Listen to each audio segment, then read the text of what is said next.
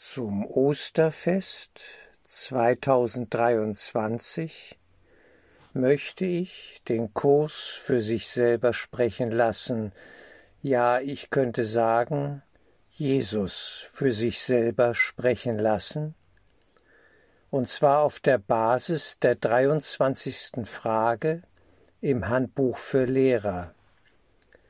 Nimmt Jesus einen besonderen Platz bei der Heilung ein? Diese zentrale, wichtige Frage wird in sieben Abschnitten detailliert beantwortet. Und ich werde diese Abschnitte einzeln jetzt vorlesen, und zwar möglichst so ruhig, Schritt für Schritt, Satz für Satz, Gedanke für Gedanke, dass das Ganze fast wie eine Meditation aufgenommen werden kann. Insofern schließe die Augen und horche auf sein Wort. Es ist uns geschenkt. Wir haben es hier in Form des Kurses, ja, vor uns liegen. Ein großes Geschenk.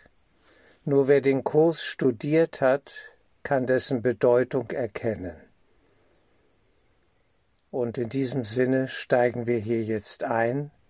Die 23. Frage im Handbuch für Lehrer Nimmt Jesus einen besonderen Platz bei der Heilung ein? Abschnitt 1 Gottes Gaben können selten direkt empfangen werden. Selbst die fortgeschrittensten Lehrer Gottes geben der Versuchung in dieser Welt nach. Wäre es gerecht, wenn ihren Schülern deswegen die Heilung verweigert würde? In der Bibel steht, bitte im Namen Jesu Christi. Ist dies nur ein Appell an die Magie? Ein Name heilt nicht noch ruft eine Beschwörung irgendeine besondere Macht hervor. Was bedeutet es, Jesus Christus anzurufen? Was verleiht das Anrufen seines Namens?